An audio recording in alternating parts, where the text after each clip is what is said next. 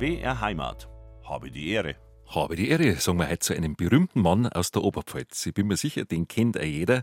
Er ist vielleicht der bekannteste Oberpfälzer oder auf alle Fälle einer der bekanntesten. Im Positiven, weil er nämlich die Menschen zum Lachen bringt. Zu Gast im BR Heimatstudio ist heute der Toni Lauerer. Humorist, erfolgreicher Buchautor und ein sehr sympathischer Mensch. Toni, schön, dass du bist. Andreas, danke für das Kompliment, dass ich sehr sympathisch bin. Grüß Gott, liebe Hörerinnen und Hörer, freue mich, dass ich da bin und jetzt äh, machen wir uns zwei schöne Stunden, würde ich sagen. Genau so machen wir es. Eine besondere Sendung heute, weil heute ist, ist nämlich ein Bestseller-Autor bei uns zu Gast mit über einer Million verkauften Werken, der gefragteste Buchautor Ostbayerns in der Rubrik Bayerischer Humor. Bücher, CDs und DVDs vollgepackt mit unglaublich lustigen Geschichten. Und jetzt im Advent sind Sie ja wieder auf viele Adventsfeiern und Weihnachtsfeiern zum Hören, die lustigen Geschichten aus der Feder vom Toni Laurer. Toni, welche Geschichte, sagen wir, welche Weihnachtsgeschichte ist die erfolgreichste?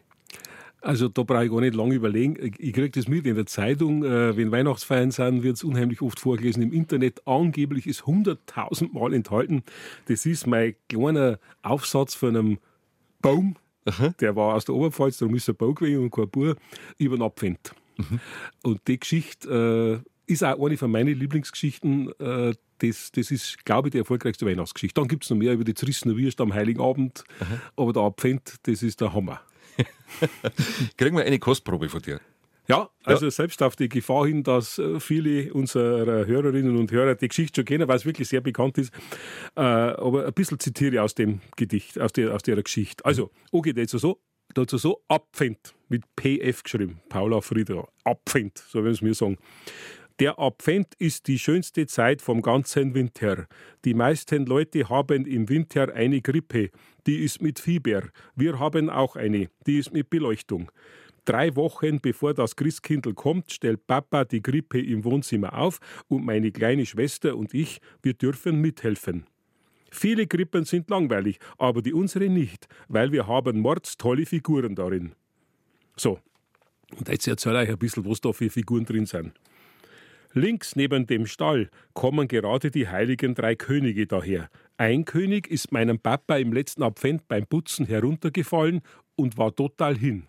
Jetzt haben wir nur mehr zwei heilige Könige und einen heiligen Batman als Ersatz. Rechts neben den Stall haben wir ein Rockhäppchen hingestellt. Sie hat eine Pizza und drei Weißbier für die Oma dabei und reißt gerade einen Steinpilz ab. Mehr steht in unserer Krippe nicht, aber das reicht voll. Abends schalten wir die Lamm und dann ist unsere Krippe erst so richtig schön. Wir sitzen so herum und singen Lieder vom Abfend. Manche gefallen mir, die meisten sind mir zu lusert. Mein Opa hat mir ein Gedicht vom Abfend gelernt und das geht so. Abfend, Abfend, der Bärwurz brennt. Erst trinkst Ohren, dann zwei, drei, vier, dann haust du mit dein Hirn an dir. Und so weiter und so weiter. Ich bin mir sicher, dass viele die Geschichte kennen, aber vielleicht gar nicht wissen, dass es von dir ist. Weil ich habe auch schon Zettel gekriegt, wo die kopiert war, aber ich habe nicht gewusst, dass die von dir ist. ja, das scheinbar wissen das vor, viele. Ja, vor genau. vielen Jahren, genau. Wie viele Geschichten hast du geschrieben? Hast du Mitzeit? Ich habe nicht Mitzahl als Geschichten, sind es Tausende. Ich weiß jetzt bloß, äh, weil beim neuen Buch hat mich Presse gefragt, jetzt habe ich selber nachzahlen müssen, ich habe bisher 19 Bücher geschrieben und 10 Theaterstücke. Also das weiß ich, aber Geschichten müssen es Tausende sein. Was sind deine Lieblingsthemen? Gibt es da? Meine Lieblingsthemen sind die, ich sage es jetzt einmal ganz brutal, die Verarschung der eigenen Person. Ich mache mich selber über mich gern lustig. Also schau mir an, ich habe Platten und ich bin nicht schlank. Äh, und über zum Beispiel Probleme der Männer beim Hosenkauf. Das ist eine von meinen ersten Geschichten gewesen und heute noch eine von meinen, von meinen Klassiker. Ich habe immer eine Zwischengröße, ich brauche 27er oder 28er und weißt, und dann hast Wampen, auf Deutsch gesagt, und dann kommt eine Verkäuferin, die blitzsauber ausschaut, eine Junge, und dann hast du eine Wampen. Mhm. Das ist mir so peinlich. Und einmal hat eine Verkäuferin zu meiner Frau gesagt, damals waren wir noch gar nicht verheiratet, trägt der Gatte den Bund über oder unter dem Bauch. So ein Satz, das ist eine Demütigung. Das ist hart. Genau, das ist hart. Und über sowas mache ich mich auf der Bühne und auch in meine Bücher gern lustig. Mhm. Das tut die Leute natürlich gut, weil sie damit ähm, selber ein bisschen erlöst werden. genau. Oder? Ja, ich denke mal, äh, gerade sage ich einmal, korpulentere Männer, ich kriege das bei den Live-Auftritten mit, wenn ich das erzähle, mit der Hosen, die lachen am allermeisten. Und das ist, glaube ich, ein erlösendes Lachen, was sagen, ja, schau her, Dem ich bin ja auch so. nicht die einzige arme Sau in Bayern, der Genau. Laura hat auch ein Problem. Also die Bücher sind das eine, äh, fast 20 Bücher. Mhm. Und ähm, dann Theaterstücke, 10 Theaterstücke. Und dann bist du natürlich auf der Bühne mit deinem Programm, Ja. mit deinem aktuellen auch. An diesem Wochenende bist du auch viel unterwegs. Ja, morgen bin ich mit, heute Abend bin ich mit meinem Weihnachtsprogramm in Traunstein. Und ähm, Sonntag bin ich mit dem Weihnachtsprogramm in Münchsmünster. Ja, ich bin das ganze Jahr unterwegs. Aber dann äh, halten wir vier Wochen frei, immer die Woche vor dem Heiligabend äh, bis 14 Tage nach Heilig Drei Kine. Da bin ich privat. Irgendwann muss da auch mal ein bisschen daheim sein. Ja, ganz klar, weil du gehst ja nebenbei noch in die Arbeit. Ich bin nebenbei immer noch Standesbeamter, genau. Im, Stand, in, im Rathaus von Im Furt. Rathaus von Furt im Wald bin ich der Standesbeamte. Jetzt ist wieder ein neues Buch erschienen und da geht es um etwas, das uns alle früher oder später beschäftigt. Es geht ums Älterwerden. Es heißt, Älterwerden ist Chor Gaudi und äh, das K, das K-O ist dabei ausgestrichen. Genau. Älterwerden ist Äh, Gaudi. Ah, Gaudi. In dem neuen Buch von Toni Laura geht es um das Älterwerden. Toni, bei dir darf man das sagen, bei den Frauen, bei Frauen darf man es nicht sagen, aber du Ah. bist Jahrgang 59er bin ich. 59, geboren in. In Furt im Wald, also In ich bin ein Furt? richtiger Ureinwohner, ja. Das heißt, du bist Ü60, darf man heute so sagen. Ah, Also zumindest auf dem Ausweis. Äh, also innerlich bin ich äh, seit Jahrzehnten um die 16. Wie hast du gemerkt, dass du älter wirst? Äh, körperlich, Gott sei Dank, äh, noch kaum, geistige auch kaum, ich kann mir noch alles merken, aber, und darum habe ich auch das Buch geschrieben, ich merke es an meiner Umwelt. Also mir passieren in letzter Zeit Sachen, wo man denkt, ja Leid, was ist, was ist denn los, schaue ich so alt aus? Zum Beispiel, dass mir ein Platz angeboten wird. Also, das ist mir früher nie passiert. Aber Wenn du irgendwo in ein Wirtshaus kommst, das voll ist oder irgend- irgendeine U-Bahn oder S-Bahn, dass ein, ein, höflicher junger Mensch sagt, wollen Sie einer hinsitzen? Der meint es gut, aber ich denke mir, so sag mal, spinnst du, bleib hockert. Oder in einem Wirtshaus, wenn da die Seniorenkarte hingelegt wird, wenn du sagst, du möchtest was essen und Seniorenkarte wird da hingelegt. Also für mich ist also der Schritt da dermaßen. Und darum haben wir gedacht, ich muss mir das äh, von der Seele reden, ich muss das psychisch verarbeiten. Und der Laura Toni hat bisher immer schon alles in einem Buch verarbeitet. Und darum ist dieses Buch entstanden. Das ist auch was, was beim Lesen, habe ich festgestellt, erleichtert. so, wie, so wie mit der Hosen. Genau. man sich denkt, meistens denkt man sich ja, ähm, oder ist man in einem Gefühl drin, wo man sich denkt, ja, nur mir geht's so. Und wenn man dann merkt, dem anderen geht's auch so, jetzt an Laura Toni zum Beispiel, dann wird's leichter. dann wird es viel, viel leichter. Genau. Äh, auch so eine Sache ist zum Beispiel die Arztbesuche. Also da werden dann von meiner Frau, äh, nichts gegen meine Frau, aber meine Frau macht dann Termine aus zum Checken auf einmal. Dann denke ich mir, wieso macht denn einen Termin zum Checken für mich aus? Ne? Noch dazu beim Urologen, also leid. aber ich gehe dann hin, weil ich ein braver Mo bin. Ne? Und die Gespräche dann im Wartezimmer, die, die ziehen mich dann richtig ab. Und darum habe ich das Thema auch im Buch behandelt. Älter werden und Altern sind ja zwei Paar Stiefel. Älter wird man automatisch. Und das Altern, sagen uns ja viele Zeitschriften im Wartezimmer, das Altern kann man verzögern. Kämpfst du gegen das Altern? Ja, also wirklich, das, das mache ich ganz ernsthaft. Also äh, kannst meine Bekannten fragen oder auch meine Frau, das ist nicht gelogen. Ich fahre ich fahr jeden Tag Minimum eine Stunde Radl, meistens zwei. Also im Sommer draußen, im Winter im Keller äh, habe ich meinen Ergometer, unterscheide am Fernsehen, schaue mir lustige Sachen oder Dokumentationen an. Und das tut mir schon unheimlich gut, das merke ich. Also vor ein paar Wochen habe ich ein bisschen so eine Grippe gehabt und dann habe ich drei, vier Tage nicht Radl fahren können und da hat man nicht traut, weiß da nicht. Äh, da bin ich dann richtig krantig. Ich brauche diese körperliche Bewegung. Äh, genauso wie Bergwandern und im Wald umeinander laufen, stundenlang. Also dadurch versuche ich das Altern zu vermeiden. Körperlich und geistig natürlich, indem ich ständig auf der Bühne stehe und indem ich ständig Geschichten schreibe. Das Hirn muss arbeiten. Das ist ein Organ, das muss gefordert werden. Eine Waffe gegen das Altern oder gegen das Altfühlen ist vielleicht auch der Humor. Ja, das ist die Waffe, die es einfühlen. Waffe. Ja, genau.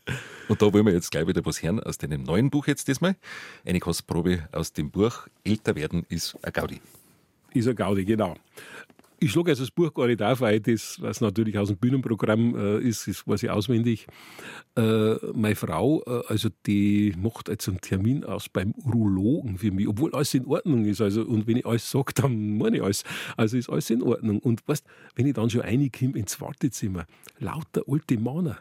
Äh, ich bin der einzige Junge, also also, also geistig, körperlich bin ich auch so alt, ich, aber geistig bin ich der einzige Junge.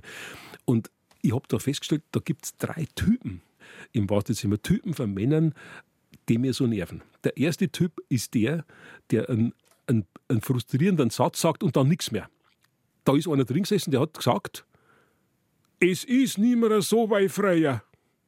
Aus. Das hat er gesagt. Also, da sieht sie da und denkt man, ja, was, was ist nicht mehr wie früher? Äh, das Aussehen, äh, der Sex oder was? Also, das ist der erste Typ. Der zweite Typ ist für mich der Eseltyp. In die Wartezimmer haben die sehr verbreitet. Der Eseltyp, der heißt Eseltyp, weil er immer sagt, ich auch. Zum Beispiel, wenn du sagst, ja, in letzter Zeit habe ich Kreuzweh.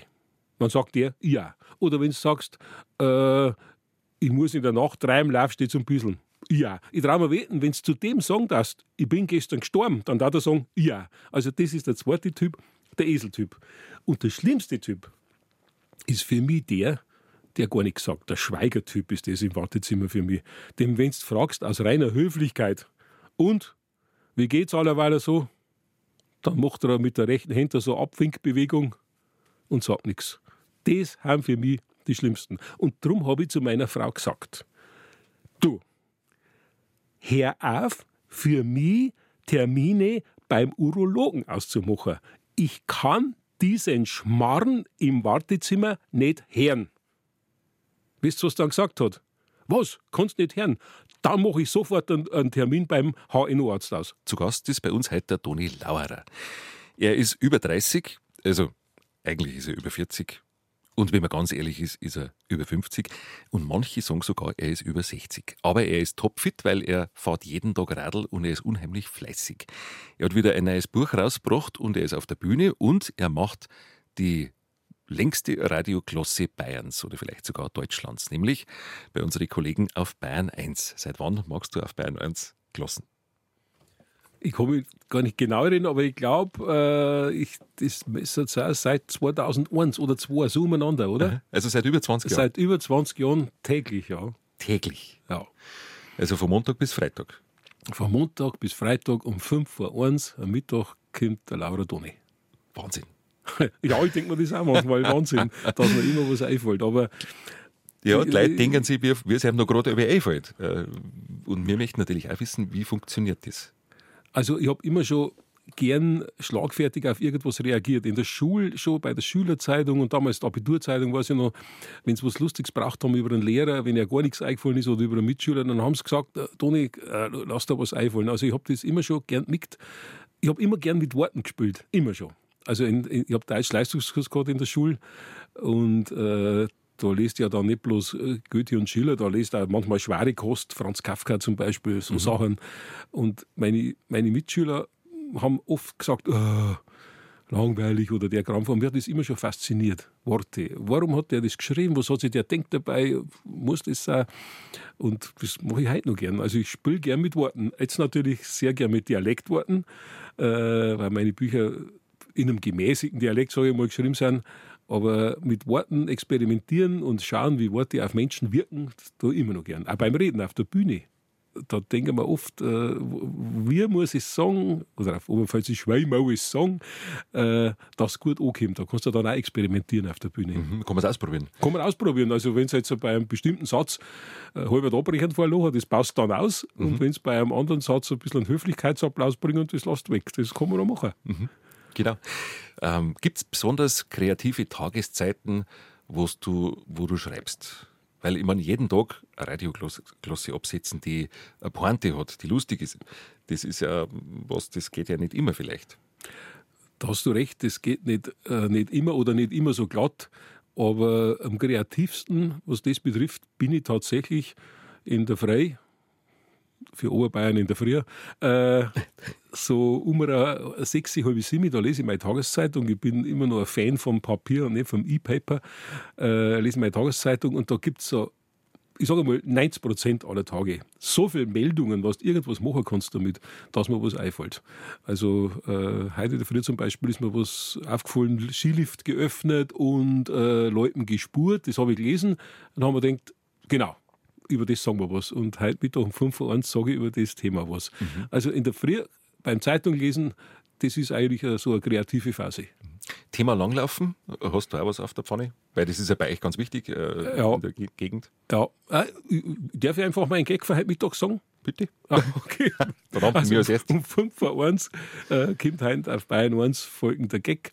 Also, heute in der ich Zeitung gelesen habe, ist mir aufgefallen, Skilifte geöffnet, Leupern gespurt. Also dann da die sagen, liebe Hörerinnen und Hörer, dann wünsche ich ein schönes Skiwochenende, aber gell, geben Sie Obacht, wenn es Brillenträger sind. Schauen Sie, dass Ihre Brille immer schön sauber ist. Nicht, dass sie einer geht, weil im Helmut, der Helmut ist ein Kumpel von mir, der hat eine Brille und der darf gern langlaufen. Querfeld ein, rennt er im Wald umeinander und da ist er gestern auch wieder gerannt, Brille angelaufen, weil er so schwitzt zu faul zum Putzen. So, dann läuft er lang, sägt vor ihm einen kleinen Baum und schreit: Aus der Bahn! Sonst schäbert's!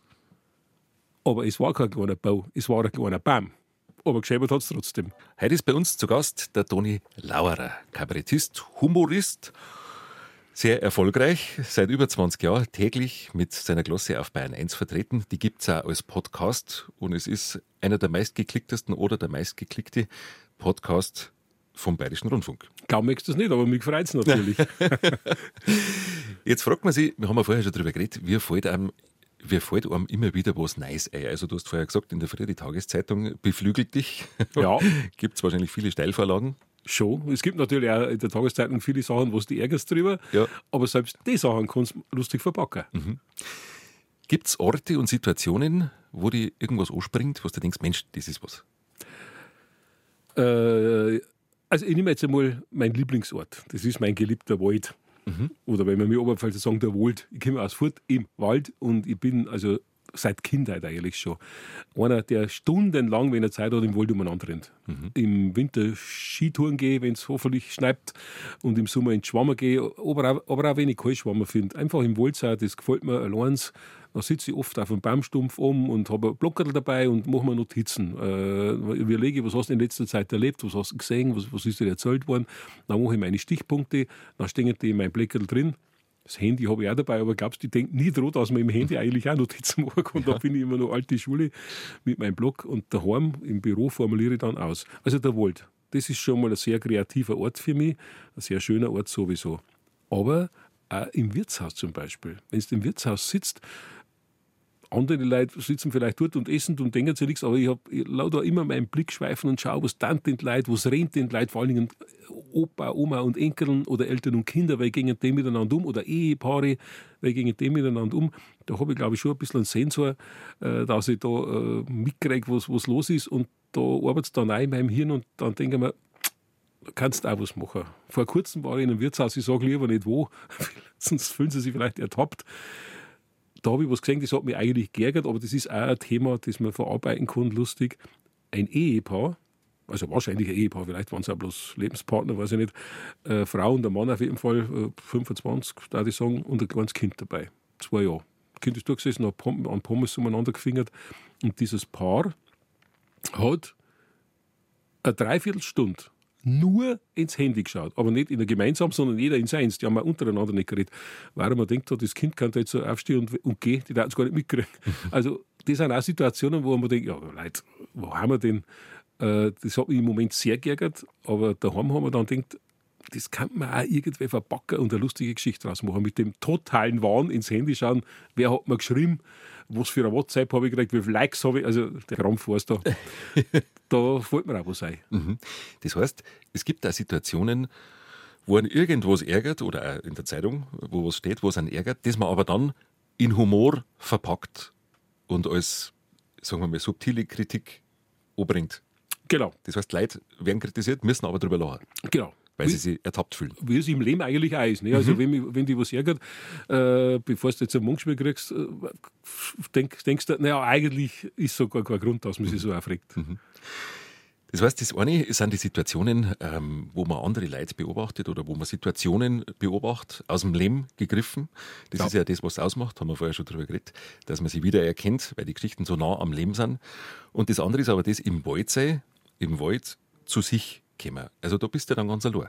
Da bin ich ganz allein. Also mhm. ich bin jetzt äh, mit einmal gern Bergwandern, also meine Frau und ich äh, äh haben wir im Bayerischen Wald unterwegs, vom Rachel über den Lusen über den Arber. Vor kurzem waren wir um drei Sessel oder auch mit guten Freunden. Das ist wieder was anderes, mache ich auch gern. Aber meine Waldspaziergänge, wo ich kreativ sein möchte, da muss ich allein sein. Da darf niemand dabei sein. Mhm. Natürlich, manchmal trifft man jemanden, der sagt dann, Servus Toni, bist wieder, denkst du wieder einen Schmarrn aus? Das wird, wird, wird öfter gesagt. das freut mich dann auch noch, sage ich auch Servus. Aber grundsätzlich will ich dann da allein sein, genau. Mhm, interessant. Gibt es dann so einen Moment, wo es besonders sprudelt? Äh, das sind die Momente, wo ich nicht im Stress bin. Äh, Im Urlaub zum Beispiel. Mhm. Wenn ich im, Urlaub bin im Sommer äh, und zum Beispiel gehe ins Schwammer im Wald oder, oder sitze auf der Terrasse, äh, ganz, ganz cool mit einem leichten Weißbier, das sind tolle Momente. Weil wenn ich, wenn ich auf Nacht Auftrittstermin habe und wenn ich, oder wenn ich in der Arbeit äh, äh muss, der Freund Arbeit muss um sieben, da bin ich nicht so kreativ. Denk mhm. zwar, mein Hirn arbeitet zwar immer mhm. schmarrenmäßig dahin. Aber wenn ich richtig entspannt bin, äh, dann bin ich voll kreativ. Und wenn ich vor allen Dingen daheim im Bayerischen Wald bin. Ich habe ich hab fünf Jahre in München gearbeitet. Äh, war eine schöne Zeit äh, in den 80er Jahren, aber da ist praktisch nichts entstanden. Ich brauche meinen Wald. Interessant. Deine Geschichten sind ja überall im Einsatz. Wie geht's dir, wenn du deine Geschichten oder deine Theaterstücke erlebst, wenn sie von anderen aufgeführt werden? Heute noch heute noch für mich äh, ein ganz, ein ganz ein tolles Erlebnis und auch, schwingt auch ein bisschen Stolz mit, was ich mir da ausdenkt habe. Und wenn es dann auf, Bühne, auf, auf, der Bühne dargebracht wird und, und, und leicht klatschend und lachend, dann denke ich mir, naja, Toni, so schlecht ist scheinbar gar nicht. Weil meine Theaterstücke sind natürlich alle lustige Dreiakter, äh, und zwar die in der, in der Jetztzeit spielen, also nicht äh, früher vom Bauernknecht vor 200 Jahren, sondern alles aktuelle Sachen. Äh, aber das genieße ich. Ich werde natürlich immer zu Premieren eingeladen von den Theatervereinen. Meistens kann ich nicht, weil das am Wochenende ist und ich bin selber auf der Bühne. Aber wenn ich, sage ich mal, im Jahr ein bis zweimal auf so Premieren, Premieren bin, das genieße ich. Mhm. Äh, in aller Stille konnte ich es nicht genießen, weil du ja meistens begrüßt wirst als der Autor, dann schauen die alle an. Oder schauen die an, genau. genau, ah, das ist ja der Laura. aber trotzdem ist schon schön, wenn es das sechst, wie das dann toll umgesetzt wird. Jetzt, wenn man so viel auf der Bühne ist wie du, ähm, dann kennen einen die Leute natürlich, wenn du jetzt unterwegs bist, sagen wir mal in, in Ringsburg, gehst zum Einkaufen, äh, wie es dir damit, wenn die Leute ansprechen? Macht man immer nur Freude. Also mhm. wirklich wahr. Also äh, in, in Ringsburg zum Beispiel, ja, äh, beim Einkaufen haben wir einen Cappuccino gekauft, kann mich noch gut erinnern. Und dann habe ich irgendwas gesagt und dann hat, hat sich äh, Mo hinter mir umgedreht und hat gesagt, entschuldigen Sie, äh, könnten Sie mal nochmal was sagen? Und dann habe ich gesagt, ja, was soll ich denn sagen? Geil, das stimmt, Sie sind der Laura Toni. Ich sage, ja, ja, ja, ich bin der Laura Toni, grüß Gott.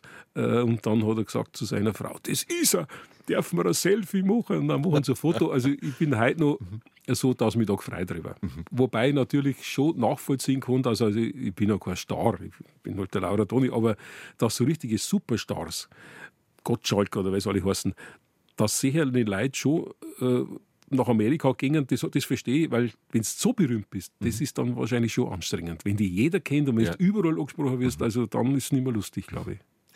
Gleich ratschen wir drüber, wie alles begonnen hat, wie der Laura Toni das Geschichtenschreiben angefangen hat und äh, wie er das erste Mal auf die Bühne gegangen ist. Ich verrate nur so viel, es war ein junger Standesbeamter damals, der auf die Bühne gegangen ist. Genau. Über das ratschen wir auch noch. Zuvor aber möchte ich eine weitere Kostprobe aus deinem neuen Buch übers Älterwerden hören. Also das Buch geht übers Älterwerden, das wissen wir ja, aber in meinem neuen Buch kommen natürlich auch wieder meine beliebten Kurzgeschichten vor von meinen zwei Kumpeln Sepp und Kari.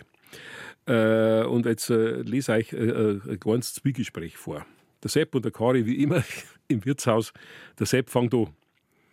Ja, mir hast Kari, ha, war das eine Gewitterfront gestern, ha? Das war eine Gewitterfront, wo man sagt, jawohl, das ist eine Gewitterfront. Also, da hat es blitzt und geschäbert und geschütt, dass er gebracht war. Also, so ein Weder, also, das war schon lange nicht mehr. Ja, hat ganz schön gefetzt gestern und stell dir vor, gerade weil die Front durchgezogen ist, war ich mit dem Auto unterwegs. Oh, leck. Unterwegs. Und nichts passiert, oder? Fast nix. Fast nix. Warum fast? War, war Aquaplaning und hat's dich geschleudert, oder was? Na, das nicht.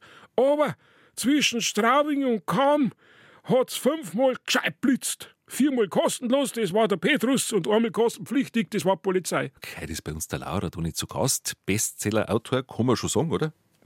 Ja, ich höre es immer, ich, ich traue mir es nicht sagen, aber ja, man möchte es nicht glauben, wie viele Bücher da schon die Leute gekauft haben. Von Beruf bist du aber eigentlich, oder sagen wir mal vom ersten Beruf her, bist du eigentlich Beamter. Ich bin Beamter, äh, wie heißt's? Ich bin Beamter des nicht des gehobenen, nicht technischen Verwaltungsdienstes. Genau, das ist mein Beruf. Nämlich Standesbeamter, Standesbeamter ja. in Furt im Wald, genau. In Furt im Wald. Ah, das heißt, du tust Paare verheiraten. Das ist das erste, an das man denkt, wenn man Standesbeamter ist. Genau, das ist immer das erste, an das man denkt. Ich tue Paare verheiraten und natürlich dadurch, dass ich äh, durch den BR ziemlich bekannt bin und durch meine Bücher gibt es schon viele Paare aus Bayern, die vom Lauerer traut werden wollen. Das geht ja. Du kannst ja in Deutschland überall heiraten. Mhm. Äh, du musst bloß Aufgebot bestellen. Jetzt heißt es inzwischen Anmeldung der Eheschließung, ist aber das Gleiche. Das kannst du nur da machen, wo du wohnst, aber du kannst dann sagen, wenn du jetzt in München wohnst und gehst in München zum Standesamt, aber heiraten möchte ich in Furt im Wald, dann schickt mir der Kollege oder die Kollegin die Unterlagen und dann machen wir was aus. Einen schönen mhm. Termin. Und äh, ich traue immer noch gern, haben immer schöne Momente. Äh, der Standesbeamte ist ja auch für Geburten zuständig. Äh, haben wir nicht mehr. Krankenhaus, wie in so vielen Orten ist auch bei uns Krankenhaus geschlossen worden. Und leider auch für Sterbefälle haben wir schon noch natürlich, weil wir Altenheime haben, bin ich auch zuständig. Und natürlich, wenn Leute Urkunden brauchen, weil sie bewerben oder weil sie neuen Ausweis brauchen, das läuft alles über mich und das ist sehr gut, weil die Leute kommen zu mir und erzählt mir dann oft was, sie mich kennen und dann habe ich schon wieder Ideen für Geschichten. Mhm. Jetzt, wenn man so berühmt ist, kann man, ist ja so, also wenn man über Millionen Bücher geschrieben hat und seit 20 Jahren jeden Tag im Radio ist und auf vielen Bühnen äh, und der meistgeklickte Podcast im Bayerischen Rundfunk, dann ist man berühmt. Und gleichzeitig aber dann wieder so eng mit dem Leben verbunden ist wie in einem Standesamt, wo ja alles zusammenläuft. Ja. Von einer Gemeinde oder von einer Kommune. Ja. Erdet an das auch irgendwie? Ja, das erdet. Also neben der Familie, die, wo ich Gott sei Dank äh, gut eingebettet bin, äh, auch der Beruf erdet sehr, weil im Rathaus bin ich überhaupt nichts Besonderes. Da bin ich der Laura Toni, von dem kann man sich Urkunden holen oder bei dem kann man ein Fest anmelden oder der, der gibt Schankerlaubnisse her, weil ich mache auch so Sachen, ordnungsamtsmäßige Sachen und das erdet sehr. Ja, also ich glaube zwar nicht, jetzt bin, ich, jetzt bin ich 64, also dass ich noch in der Gefahr bin, auszuflippen und durchzudrehen, weil ich jetzt so berühmt bin. Aber ich bin froh, dass ich meinen Beruf habe und dass ich meine normale Umgebung habe. Auch meine Freunde beim Schafkopfer, die mich nie besonders behandeln. Im Gegenteil, die die mir das Geld noch runterspielen. Äh, und das, das, ehrt, das erdet schon sehr, weil es ist natürlich schon Gefahr, wenn du auf der Bühne bist oder wenn du immer mit Medien äh, immer gefragt wirst und jeder sagt, toll und, und so weiter. Gefahr bestünde für einen jungen Menschen, dass er, dass er ein bisschen abhebt. Und darum, darum äh, junge Leute, die so aufgeschossen werden, ein bisschen leid. Du kennst auch die Sendungen, äh, Deutschland ja, ja. sucht den Superstand, wie es alles heißt. Denken wir oft, wenn heute so ein Bursche oder so ein Dirndl mit 18, 19 Jahren am Schloch national total berühmt ist, das musst du erst einmal verarbeiten. Mhm. Da muss man erst lernen, dass man damit umgeht. Genau. Mhm. Und das dauert aber eine Zeit, da muss man reinwachsen. Reinwachsen und man braucht auch die Psyche dazu. Mhm. Ja, genau. Ja. Ist dann das Standesamt in Furt im Wald ist sehr gefragt wahrscheinlich für Hochzeiten. Ja, also ich habe schon, also ich habe im Jahr so ungefähr 60, ja, ich glaube so um die 60, 70 Trauungen, also deutlich zweistellig, haben mit Furt im Wald nichts zu tun. Mhm. Die kommen von auswärts, aber die kommen mich vom Rundfunk und ja, mei, war das schön, Lara. Und ich sage dann, das heißt, das war schön, das machen wir. Mhm. Wann hast du angefangen, dass du Geschichten schreibst? Wir haben ja vorhin darüber gesprochen, dass man über junge Leute Heute werden sie oft gleich aufgeschossen von den Medien und du hast eigentlich klar angefangen? Ich habe klar angefangen. Äh, ich kann mich heute noch erinnern, ich habe in der Schule und im Freundeskreis immer schon kleine lustige Geschichten geschrieben. Im Freundeskreis, wenn einer Geburtstag gehabt hat oder so, habe ich ein Gedicht gemacht über den. Natürlich lustig, manchmal auch verarschend, aber das ist gut angekommen. Und meine Freunde haben gesagt, du kannst doch einmal öffentlich auftreten. Du hast doch lustige Geschichten. Und wer halt der Oberpfälzer ist und der Weitler bescheiden, da habe ich gesagt, das spinnt's wohl. Ich kann nie vor fremde Leute, also vor euch kann ich schon mal einen Witz machen, aber vor fremde Leute, das trauen wir nicht. Dann haben meine damaligen Kumpeln in Rengsburg im Altstadtcafé, was ich heute noch, einen Termin für mich ausgemacht. Die haben den Wirt angerufen, haben gesagt, äh, sie haben doch eine kleine Bühne, wir kennen einen, der ist lustig, äh, der darf gerne mal was erzählen ohne dass ich das gewusst habe. Dann hat der Wirt gesagt, wenn er nichts kostet, dann soll er kommen. Also, 14. Oktober 1981, habe ich immer gemerkt, das Datum, bin ich im Altstadtcafé in Ringsburg aufgetreten mit meinen Geschichten. Hosenkaufer war damals schon dabei mit der Zwischengröße. Dann waren 49 Gäste da. War für mich damals ein Millionenpublikum natürlich. Und dann habe ich meine Geschichten erzählt. Ich habe vorher sich halber drei Weißbier vorher getrunken, dass ich ein bisschen locker wird. Und dann haben die gelacht und, und haben, und hergekommen und gesagt, ja, Toni, ja, super, und äh, kommst du mal zu uns auch, hat einer gesagt, ich bin der Vorsitzende von einem Verein. Und wer sagt mir, da habe ich Blut geleckt haben wir gedacht, schau einmal her, du hast jetzt da Geschichten erzählt, einfach Geschichten, die du ausdenkt hast, und die lachen da so. Das war der erste Auftritt und ja, und es halt dann so ist. Dann kommt der von Obst- und Gartenbauverein, kannst zu uns kommen. Dann war einer da von einer Studentenverbindung in Ringsburg, weiß ich noch, Mensch, kommst du mal zu einem, so einen Abend zu uns. Ja, und dann irgendwann kommen die ersten kleinen Radiosender damals äh, und dann kommen die größeren Sender und irgendwann kommt Bayern 1 und dann kommt der Verlag und sagt, ja Laura, Mensch, die lustigen Geschichten, kann man doch einmal ein Buch machen. So geht das los. Und jetzt äh, habe ich 19 Bücher. das heißt aber eigentlich waren die Spätzl oder die Freund, die waren wichtig, weil die haben den Renner gegeben. Genau. Ich war, ich war da damals zu, wie sagt man den, Legend, äh, ich hätte mir das nie selber traut. Aber die haben äh, die Initialzündung, wie es schon heißt, das waren meine Kumpeln, die in Ringsburg im Altstadtcafé das ausgemacht haben. Ja, stimmt so nah am Publikum. Das ist ja auch, wenn man jetzt beim Gartenbauverein auf der Bühne steht, da ist man auch nah am Publikum, weil die Wirtshaussäle sind meistens nicht groß. Richtig. Oder auch im Bierzelt ist man auch nah an die Leute, weil man durch die Leute erst einmal durchgehen muss. Ähm, das ist eine, es ist vielleicht manchmal eine harte Schule, aber eine sehr gute Schule, oder? Genau so ist, ja. Also meine Agentur, die, ganz, die, die ganzen Termine für mich macht, äh, der Dominik, äh, der Agenturinhaber, der sagt immer, Toni, Weißt du, warum die nichts mehr aus der Ruhe bringt? Weil du die Betontour hinter dir hast. Du bist im Bierzelt gewesen, wo Maske schäbern, du warst bei kleinen Vereinen, wo keine Ruhe ist, äh, die bringt nichts mehr draus. Habe ich gesagt, das stimmt. Also, so, also ich kann mir jetzt nicht so richtig vorstellen, dass mich was draus bringt. äh, und ich bin sehr froh, dass ich das hinter mir habe und dass, ich, dass die ersten Jahre klar waren und bescheiden waren. Äh, darum tue ich mir jetzt leichter. Mhm. In der kommenden Stunde, jetzt ist schon wieder, es ist fünf vor elf. Das, das gibt es ja nicht, weil Zeit vergangen. In der kommenden Stunde reden wir über deine Kindheit in Furt im Wald, jo. aufgewachsen auf dem Bauernhof. Ja. Und wo das Talent für den Humor herkommt. Der Vater war auch ein recht lustiger. War ein lustiger, hinterkünftiger, ja. Mhm. Kriegen wir noch eine kurze Kostprobe aus dem Buch, bevor es auf Effi zugeht? Äh, ja, übers, übers Älterwerden oder zum Advent oder was da gerade einfällt? Ich, äh, es ist, was du gerade gesagt hast von meiner Kindheit. Jetzt, jetzt mal ganz kurz was erzählen. Mhm. Ist ein bisschen weihnachtlich. Der Winter ist ja die Zeit des eingemachten Essens. Also äh, Einmacher kennen sie ja mit den Glaseln und mit dem Gummi, mit Weg, Wegglaseln.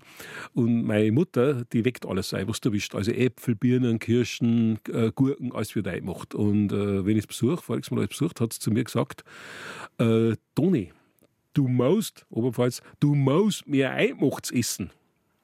Sage ich, ja, ich is, ja, ich is was einmachts. Nein, du musst noch mehr essen. Du bist so viel unterwegs, du hast einen Stress, du musst schauen, dass du gesund bleibst. Is mehr einmachts ich gebe dir was mit. Dann habe ich gesagt, ja, Mama, dann gib mir was mit, aber ich ist ja sowieso mir eingemacht, ich bleibe schon gesund.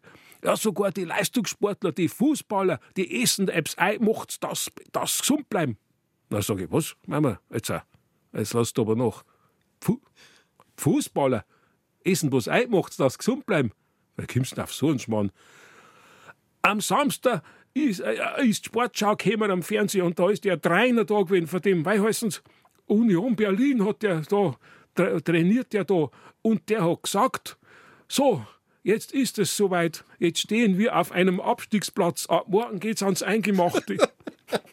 Heute ist bei uns der Toni Laurer zu Gast und in der kommenden Stunde ratschen wir weiter über sein neues Buch, über das Älterwerden über sein Leben und was er so sonst noch hat. Toni, wir haben vorher darüber geredet, wie alles losgegangen ist. Äh, die Spätzl, die Freund, haben die überredet, dass du auftrittst im Café in Ringsburg und dann ist es weitergegangen. Und du hast dann deine Geschichten bald einmal zu einem kleinen Heft zusammengefasst. Das war quasi die erst, das erste Buch. Schau her, weißt du das? Ja, genau. Das war die, die Hefteln, die haben schon fast schon antik, ja. Äh, das war 1984, weiß ich heute noch. Da hat mein damaliger Chef, Bürgermeister, gesagt, Mensch, Toni, kann man so ein ganz Bücherl, darf man dich als Stadt unterstützen, weil du einer von uns bist. Und dann habe ich äh, ein kleines Heftel ausgegeben, das hat nicht so wichtig, das weiß ich nicht, das war das allererste. Auflage 400 Stück, weiß ich auch noch. Fünf Mark hat das damals gekostet, 1984. Und so ist eigentlich angegangen. Und aus dem kleinen Heftel sind zehn kleine Hefteln geworden eins hat geheißen Isum Bistat, eins hat geheißen Ich mag Sulz, also ich kann mich noch erinnern.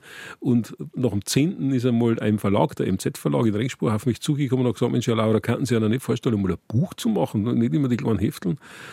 Und dann ist das erste Buch entstanden, Ich glaube, ich bin. Mhm. Und von dem Buch haben wir, ich habe mir gedacht, ich, ich, ich Volumen 100.000 verkauft. Was? So ist das losgegangen. Mhm. Ja. Und jetzt sind es 19. Aber die Anfänge waren, du hast recht, ja, die kleinen Hefteln. Mhm. Ja, ich kann mir vorstellen, dass die wahrscheinlich viele Leute gefragt haben, Mensch, äh, kriege ich mal eine Geschichte oder so? Genau, das ja. war bei den Auftritten so. Also, mhm. wenn wir gerade schon geredet haben, ob du einen Gartenbauverein oder was auch warst, die haben dann gesagt, Mensch, jetzt habe ich ja so gelacht, aber, aber morgen weiß ich es wieder nicht mehr. Schreib halt, schreib's halt einmal auf. Also, das war eigentlich die Idee, warum ich dann das Heftel geschrieben habe. Ne? Mhm. Dass das so ausartet, wer kann das wissen? Die vorige Geschichte mit dem, jetzt geht es ans Eingemachte, mit den Fußballer, die ja Eingemachtes essen, ja. das ist ja eigentlich wie ein Witz. Und ich habe mich früher schon oft gefragt, wo kommen eigentlich immer wieder neue Witze her? Die muss ja irgendwer erfinden. Und jetzt habe ich einen vor mir. Du bist ja. eigentlich ein Witzgenerator. Ja, also als, als, als solcher äh, sage ich mir eigentlich gar nicht, aber scheinbar ist es so. Es gibt bestimmte Redewendungen in meine Geschichten und in meine Bücher, die inzwischen fast Volksgut sind. Ich kriege das mit. Äh, zum Beispiel, dass man zu Schrimps kasige Wirm sagt. Das ist eine Geschichte von mir aus den aus die 80er Jahren, wo ein Ehepaar eingeladen war zum Essen und dann hat der Mo zu seinen Kumpeln gesagt, da hat so ein Zeil, also kasige Wirm haben sie uns hergeworfen. Das waren Schrimps. Ne? Mhm. Oder es gibt eine Geschichte, äh, der Brunch. Da war ich mit meiner Frau und meinen Kindern, weil sie gar waren, beim Brunchen. Und da kommt ein Satz vor, äh, der heißt, also da hat es also Shrimps hat's gegeben und Austern hat es gegeben und Muscheln hat es gegeben und Lachs, aber auch gute Sachen, Presssack. Und, und, diese, und diese Redewendung, ja. also ich höre das so oft, wenn ich irgendwo bin, bei einem Empfang oder was, dann sagt irgendjemand zu mir, Toni, schau her, es gibt auch gute Sachen und Leute auf dem Presssack hier. Also das kommt aus der Geschichte. Das ist dann in die Köpfe drin. Einfach. Das ist in die Köpfe drin, gute Sachen, Presssack. Mhm. Volksgut geworden. genau. Du hast Millionen Menschen zum Lachen gebracht und hast dann 2022 sogar den Bayerischen Verdienstorden gekriegt. Oh ja, hat mich sehr, hat mich sehr gefreut. Ja, ich war in der Residenz in München, war zur feierliche Veranstaltung und da waren dann Leute da, also da, da schaust du dann schon, ne? wenn, der, wenn der Fritz Wepper neben dir sitzt äh, oder der, der äh, Christian Tramitz bei Hubert und Stahl, also die Leute, die Himmels der O aus dem Fernsehen, da denkst du, um Gottes Willen, und ich bin auch dabei. Also bin schon stolz drauf, ja. Ja, darf man. Ja. Und hat es da dann auch was Gescheites zu wissen gegeben? Da hat's, ja, besser hat es nicht gegeben, aber es hat, es hat wirklich gute Sachen gegeben, ja, genau. Und das Sektlein. Wenn man sowas macht, braucht man natürlich auch eine Veranlagung dazu. Man kann jetzt nicht sagen, ich wäre jetzt Kabarettist oder Humorist, wenn man das Talent nicht hat. Das funktioniert nicht. Das wird schwierig, ja. Wird, wird ganz schwierig. Ähm, liegt dieses Talent zum ewigen Kindskopf, liegt es bei euch in der Familie? Wir ja, haben vorher Vater ja, kurz zugesprochen. Ja, ja. Ich glaube schon. Also mein Vater äh, hat schon eine unheimlich, ich sage mal, ironische Ader gehabt. Also, mein Vater war weder Schriftsteller noch Kabarettist, mein Vater war ein, ein kleiner Landwirt im Furt im Wald. Äh, aber er hat immer schon Sachen, bei uns sagt man sagen, einen Druck, einen Schmerz gehabt, also trocken kommentiert. Mein Vater war ein leidenschaftlicher Schafkopf, wie auch sein Sohn. Und äh, ich bin als Bau, habe ich immer mitgedürfen, Frühschappen, Schafkopf spielen und ich habe das oft mitgekriegt, das haben dann C4 Schafkopf gespielt, mein, mein Vater und drei Mitspieler und rundum sind fünf, sechs gesessen, die haben nur immer die Ohren gespitzt, was der Laura wieder für ihren Schmarrn erzählt. Also die, das, das Ironische und das Druckerne, das habe ich vom Papa. Mhm. Ja. Was war dein Berufswunsch als Jugendlicher oder andersrum gesagt, was war, was hättest du werden sollen? Ihr habt eine Landwirtschaft daheim. Wir haben eine Landwirtschaft daheim. Also als sage ich mal, als, als kleiner Bau bis hin zur Pubertät wollte ich Superstar werden, dem die, dem, dem die Dirndln, also alle möglichen Unterwäsche auf Bühne schmeißen. Das ist eh klar, das wollte jeder werden. äh, aber dann hat sich sehr, sehr bald ausgestellt, ich wollte schon immer in Richtung was schreiben, Schriftsteller oder, oder vielleicht Deutschlehrer, habe ich mir auch gedacht, äh, Germanistik studieren. Aber dass es überhaupt so weit gekommen ist, dass ich studieren habe können, das verdanke ich eigentlich meinem Opa. Äh, ich kann mich noch erinnern, ich war in der Volksschule kein schlechter Schüler, wirklich nicht. Aber das Thema Gymnasium oder weiterführende Schule hat es bei uns eigentlich ist nicht aufgekommen, weil mein Vater hat gemeint, ich soll so wie er eine kleine Landwirtschaft und im Winter in die Arbeit gehen, wie es halt üblich war bei ja. uns im Bayerischen Wald. Mhm. Und da ist der Lehrer einmal bei uns daheim gewesen, der Volksschullehrer, und hat gesagt, Mensch, lass doch den Baum auf die Schule gehen, der hat so gute Noten. Und dann hat der Opa gesagt, weiß ich noch, und der geht auf die Schule. Der fährt auf Kam, dann Kam Gymnasium, mhm. der fährt auf Kam in die Schule und aus. Und der Opa hat sich durchgesetzt. Dann hat der Donnerl Donnerl haben sie mir gesagt, wie ich glaube, ins Gymnasium gehen dürfen. Ja, und dann war Deutsch mein Lieblingsfach und dann geht es dahin. Mhm. Wie ist dein Vater dann damit gegangen? Äh, der Gerhard Polt hat sagen, ambivalent ist sie ihm gegangen. Äh, der war nicht begeistert, dass ich dann ins Gymnasium gegangen bin, aber ich glaube, er war dann schon im Endeffekt stolz, dass dann alles hingehauen hat mit dem Abitur und mit dem Kabarett, aber wie halt äh, ein Landwirt im Bayerischen Wald ist, gesagt hat es ungern. Äh, aber ich glaube schon, er war schon stolz. Er ist schon lange gestorben, aber er war dann schon stolz, dass es hingehauen hat. Äh, aber seine Wunschvorstellung für mein Leben war eine andere gewesen, da bin ich mir sicher. Mhm. Das war ein großer Zeitenumbruch, 60er, 70er Jahre. Das stimmt. 70er Jahre war natürlich meine Jugend. Natürlich ist, ist, haben die Jahre, wo man jung ist, immer schön. Aber ich glaube schon, wenn ich mit anderen Leuten rede, rede, selbst mit meinen Kindern, wenn ich rede, die in die 90er geboren sind, äh, selbst die sagen rückwirkend, also die 70er müssen schon eine geile Zeit gewesen sein. Und das war eine geile Zeit. Ein sehr unheimlich buntes, unbeschwertes Jahrzehnt. Mhm. Trotz RAF, trotz Vietnamkrieg am Anfang ist schon klar, schlimme Sachen, aber trotzdem äh, von der Musik her genial, finde ich, äh, was da alles gemacht worden ist. Also 70er Jahre waren richtig schön. Das hört man oft. Ja. Hör ich ganz oft. Mhm. Ja, die Kleidung war im Nachhinein brutal, aber wenn du dich erinnern kannst, die Schlaghosen, die, die engen Hosen, ich wenn bloß drüber redet, tut man schon wieder ganz im Mittelteil weh. Also, äh, aber, aber, aber, im Nachhinein gesehen äh, war das eine wunderschöne Zeit und bin so froh, dass ich das als junger Mensch erleben habe dürfen. Mhm. Es war ja eine Zeit der Befreiung. Ja, genau. Ich denke, äh, in die 1900, gehen wir mal äh, vor dem Zweiten Weltkrieg, also eine Generation zurück, eine gute Generation, dann war das nicht, vielleicht nicht möglich gewesen, dass der Bub aufs Gymnasium geht, auch wenn er noch so gute Noten hat. Ganz genau. Weil, ja. weil man es einfach nicht da hat. Genau. Mhm. Und weil man es sich nicht leisten hat können. Und das auch. Genau. Weil, mhm sagt man denn, äh, Lehrmittelfreiheit äh, und, und, und Schulwegkostenübernahme und BAföG hat es alles nicht gegeben. Und das hat natürlich das dann bei mir, wir waren noch nicht reich daheim, äh, schon erleichtert. Mhm. Wie groß war die Landwirtschaft? also, zu wie sie mir gesagt haben, wenn sie die fragen, dann sagst du 30 aber Grund, 8 K, 8 Sei und 50 Kenner. Das soll ich immer sagen. Das habe ich dann immer gesagt. Und wahrscheinlich wird es auch gestimmt haben. Ich habe es nie nachgezählt, die Kenner, aber könnten 50 gewesen sein. Das heißt, äh, die Lauerer Kinder haben auch mithelfen müssen in der Landwirtschaft natürlich. Selbstverständlich. Also ja. da, hat, da hat mein Vater keinen, keinen Pardon gekannt. Selbst weil ich aufs Gymnasium gegangen bin, habe ich vor der Schule im Stall mithelfen müssen. Das sowieso. Und auf Nacht auch, beim Feidern, wenn wir mir in der Oberpfalz sagen, beim mhm. Füttern. Äh, um fünf ist gefedert worden und um fünf ist man daheim gewesen. Ob du jetzt da im Freibad warst oder sonst wo, um fünf bist du daheim, da wird gefedert. Und ob du das glaubst oder nicht, jetzt bin ich 64 Jahre alt, irgendwie habe ich das heute noch drin in der Psyche, um fünf Uhr muss daheim sein. Das möchtest du nicht glauben, das bringst du nicht mehr raus. Ne? wobei, wobei, um fünf Uhr kein Mensch fällt war bei mir daheim, aber ja. fünf ist für mich so eine Zeit, wo man normalerweise schauen muss, dass man daheim ist. Mhm. Später kommen wir dann wieder vorgehen zum Schafkopf, aber um fünf Uhr muss man daheim sein. Da ist Steuerort, Steuerzeit. ja, genau. Habt ihr einen Traktor gehabt, einen kleinen?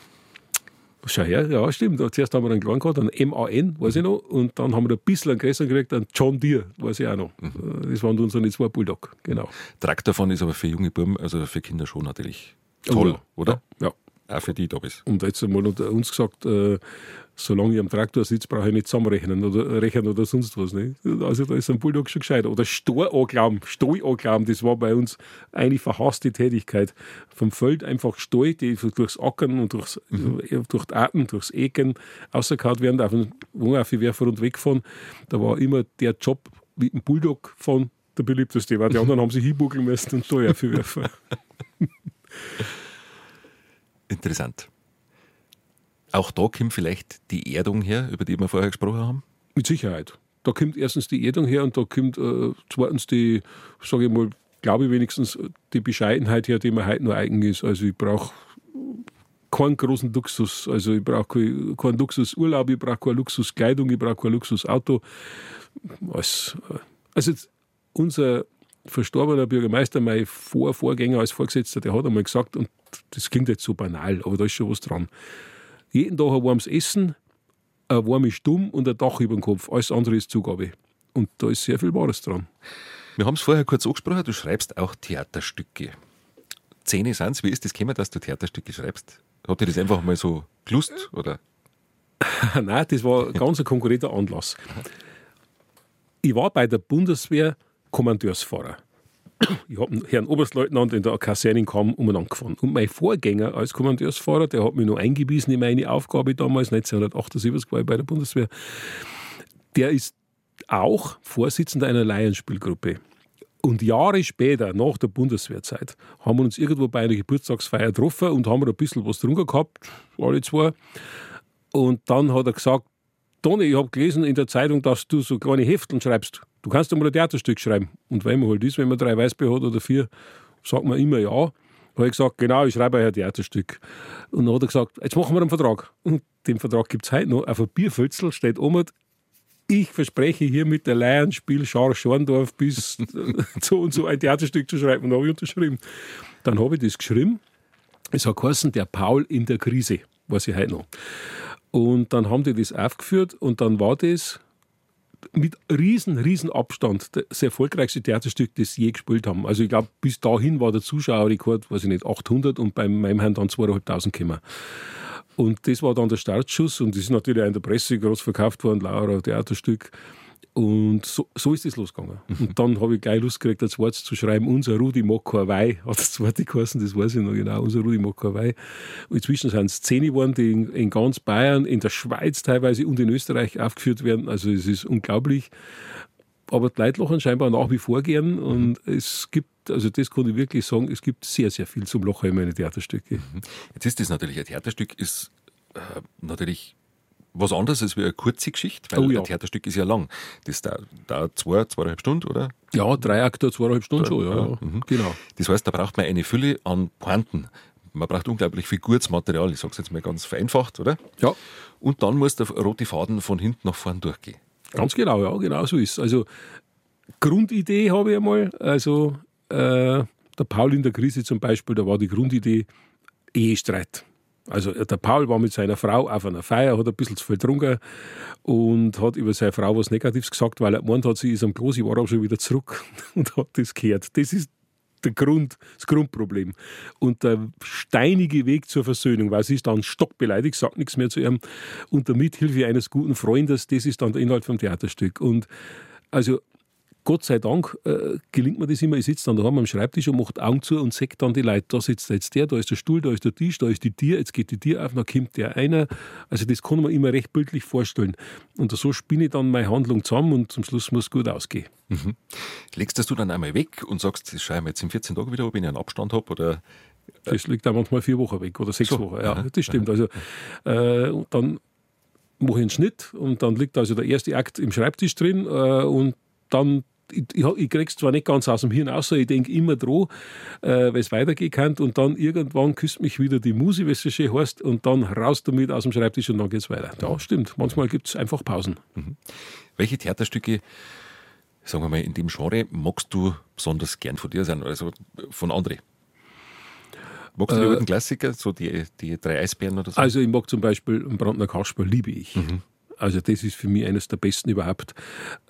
Jetzt, was du es erwähnt hast, ja, genau. Ich weiß jetzt gar nicht eingefallen, aber das stimmt, die drei Eisbären, ja, genau. Also, und zwar in der Urbesetzung noch. Also, äh, wer, hat, wer haben sie alle, der Maxel Graf war einer davon. Mhm. Der zweite, wer hat der geheißen mit der Ngollennosen Krise? Weiß ich jetzt gar nicht. Mhm. Auf jeden Fall, mhm. das, das habe ich verschlungen. Komödienstadel war das immer ja, im dritten ja. bayerischen Fernsehen. Ja, genau. Die drei Eisbären, genau, wo dann alle drei sich in die Magd verliebt haben. Genau. Sowas mag ich gern, ja, ja, genau. Deine Kabarettkollegen, bist du da in Kontakt? Wie ist das, wenn man Kabarettist ist? Ist man da in Kontakt mit Kollegen oder ist man da immer allein? Man, man, man ist in Kontakt, weil man sich bei Auftritten trifft, äh, aber es gibt dann schon spezielle Kollegen, wo man, wo man sich sehr gut versteht. Ich zum Beispiel bin meistens leider bloß über Handy, aber ich bin wirklich in Dauerkontakt mit Wolfgang Krebs, der ja zugleich der Edmund Stoiber ist und der Aiwanger. äh, also wir zwei verstehen uns sehr, sehr gut. Wir haben ja bei der Bayern 1 Sommerreise sehr oft beieinander gewesen. Äh, und wir haben ja schon festgestellt, er wohnt ja in Kaufbeuren und ich wohne im Furt im Wald. Es ist gut so, dass, dass wir so weit auseinander wohnen, weil wenn wir, wir im gleichen Ort wohnen, da wir waren sehr viel unterwegs mit zwei. Wir kamen wahrscheinlich gar nicht mehr zum Schreiben. Also der Wolfgang ist schon, den ich auch menschlich unheimlich gern mag und schätze. Aber auch sonst gibt es ganz, ganz viele nette Kollegen, also die man, die man halt so zwischendurch trifft. Mit dem Django Asyl war ich mal in Deckendorf, haben wir für die Hochwasseropfer äh, Benefizveranstaltung gehabt. Also mit Martin Frank war ich in Egenfelden gemeinsam auf der Bühne. Also man, man trifft sich halt beruflich. Mhm. Du hast vorhin im Vorgespräch gesagt, einen, einen gibt es, den bewunderst du vielleicht am meisten. Das, ist das stimmt. Das hat sich nie geändert seit den 70er Jahren schon und das wird sich auch nie ändern.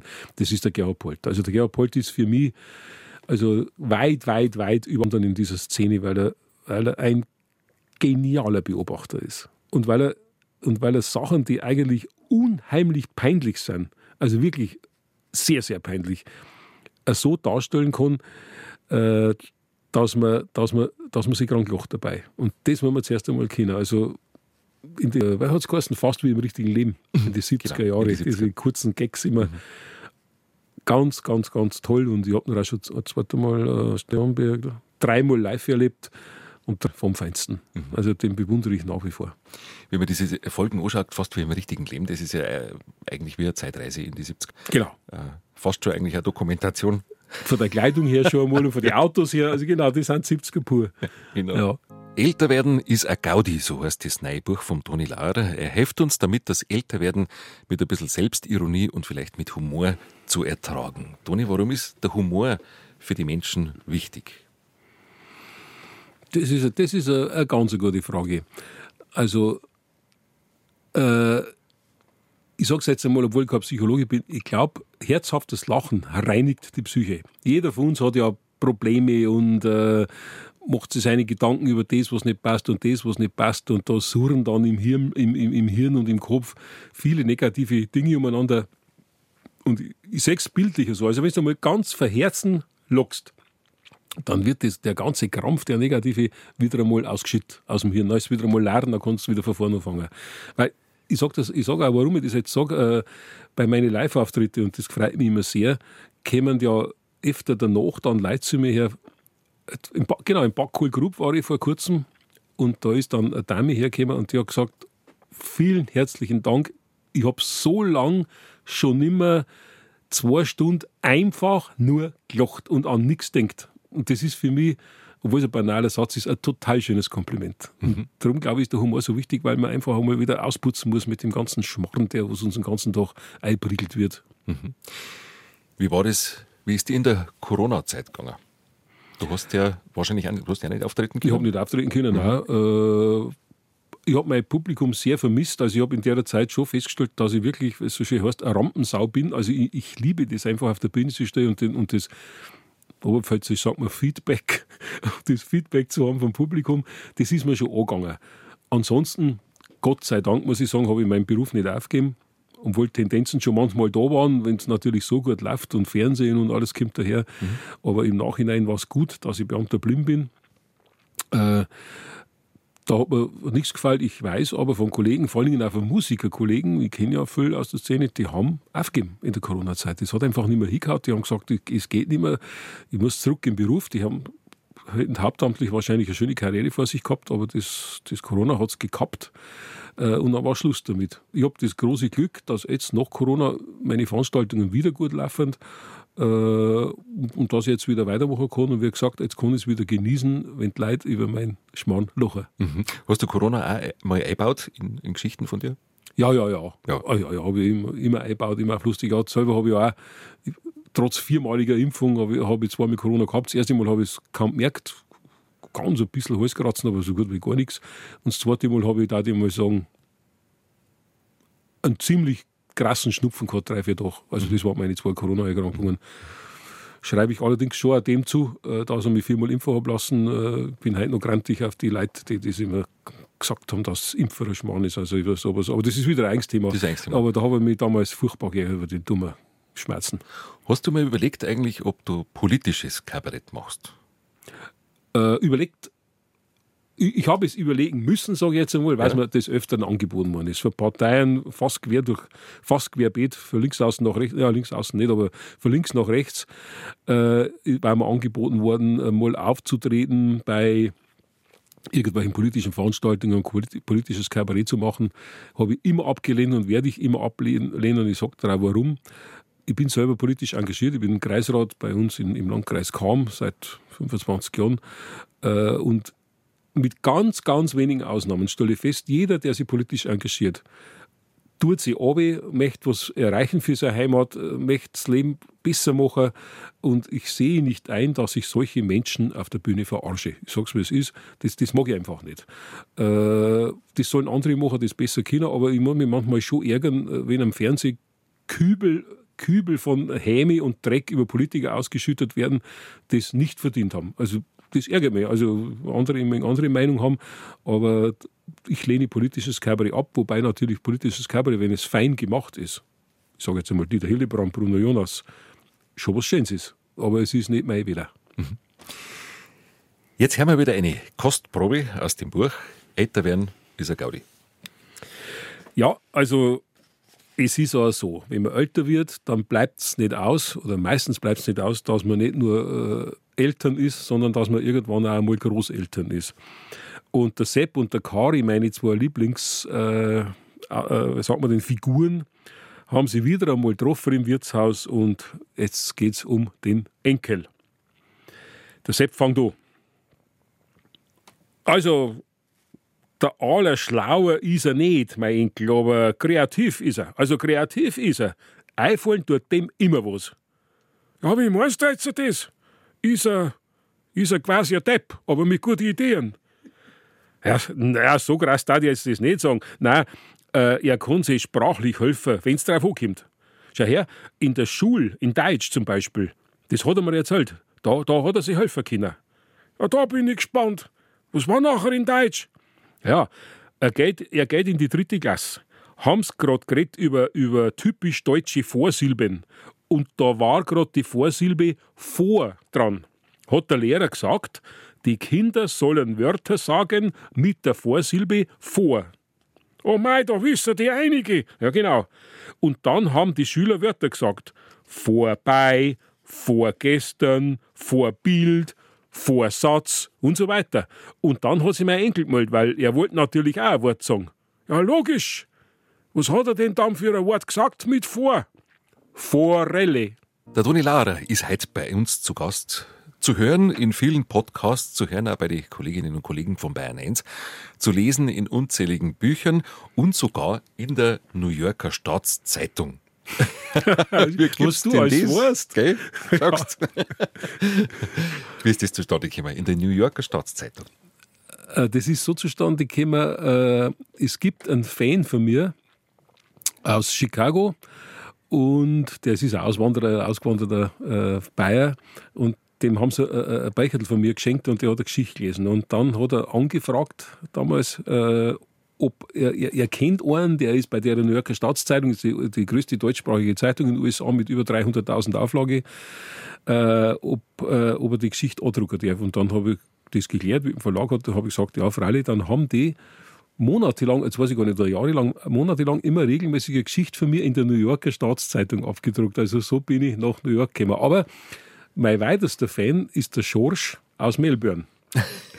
der Schorsch aus Melbourne, jetzt, ich habe ihn sogar persönlich kennengelernt, weil er einmal da war bei einem Auftritt, weil er seine Verwandtschaft besucht hat, ist vor 50 Jahren von Ringspur aus auf Melbourne, Melbourne ausgewandert, auf Australien und der hat mich angerufen und hat gesagt, er hat eine CD von mir geschickt gekriegt und weil er das gehört hat, die Sprache, sagt er, ich habe warnen müssen, weil das erste Mal seit 50 Jahren das wieder, so habe ich geredet, sagt er, weil ich weggegangen bin aus der Oberpfalz.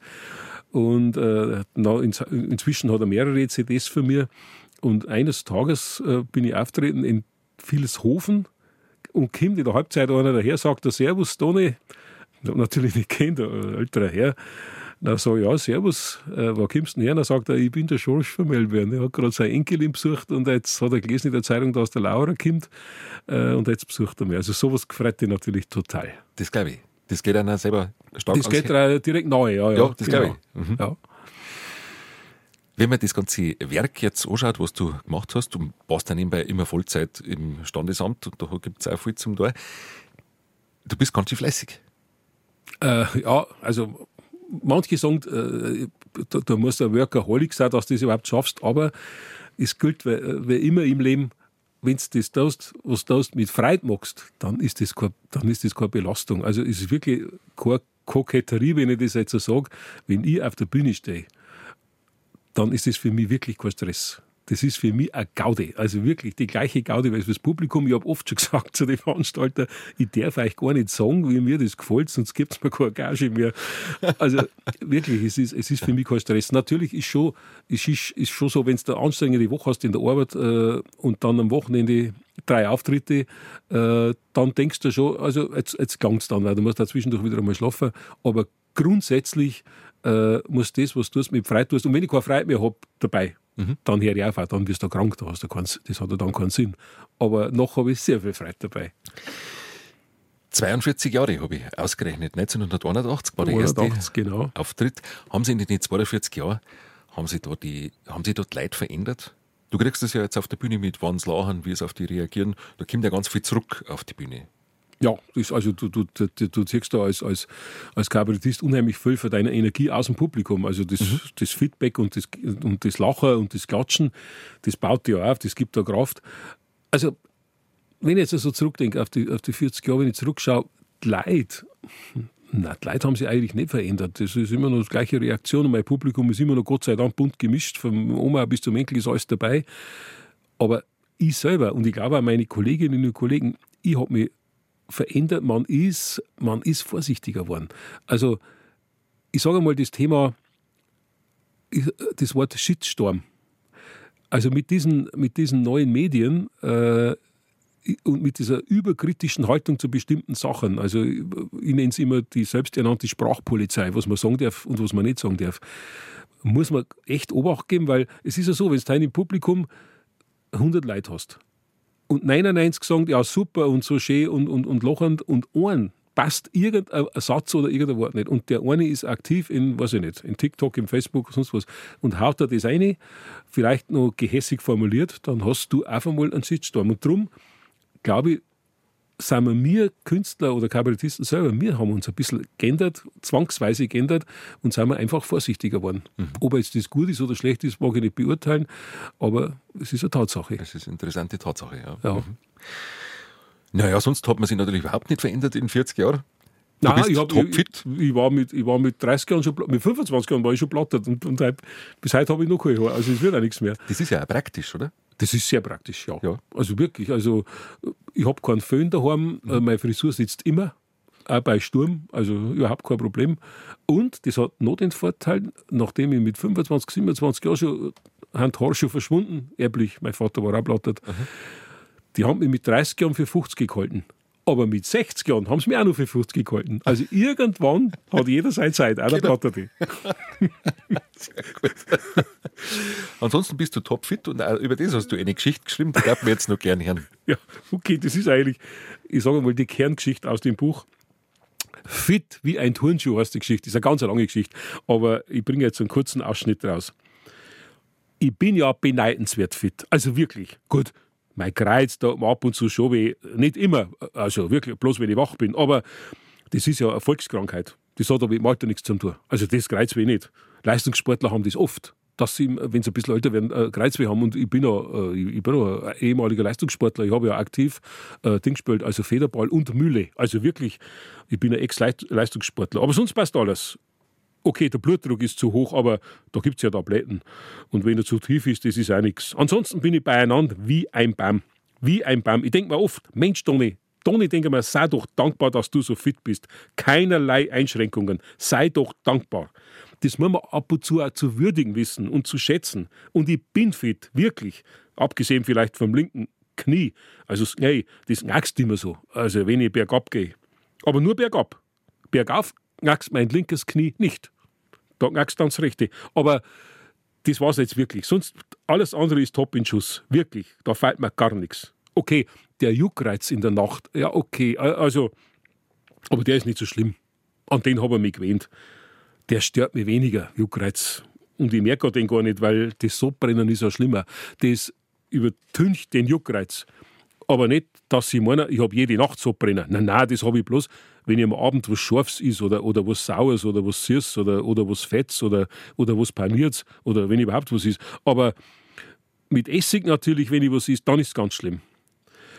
Obwohl, beim Panierten fällt mir jetzt gerade ein, das stimmt da gar nicht, da habe ich kein Sodbrennen. Nein, da habe ich direkt Magenschmerzen. Aber da gibt es ja auch Tabletten, Brandrazol oder wie die heißen, das ist ja wurscht. Äh, ich habe ja gehört, dass ältere Menschen, also ältere Menschen, dass die Sodbrennen kriegen, wenn sie abends Obst essen oder Gemüse. Also das ist ein ganz sicheres Zeichen, dass ich nicht alt bin, weil auf Obst und Gemüse kriege ich kein Sodbrennen. Nein, da kriege ich Durchfall. Langer Rede, kurzer Sinn. Im Prinzip bin ich beschwerdefrei. Drei Minuten vor zwölf. Das ist Habe die Ehre, beziehungsweise das war Habe die Ehre. Und ich möchte mich jetzt ganz herzlich bedanken bei unserem heutigen Gast, beim Toni Lauer. War richtig schön, dass du gekommen bist und dass du die Zeit genommen hast. Andreas, ich danke für die Einladung. Es hat einen heiten Spaß gemacht und einen ganz guten Cappuccino hast du auch. Ja.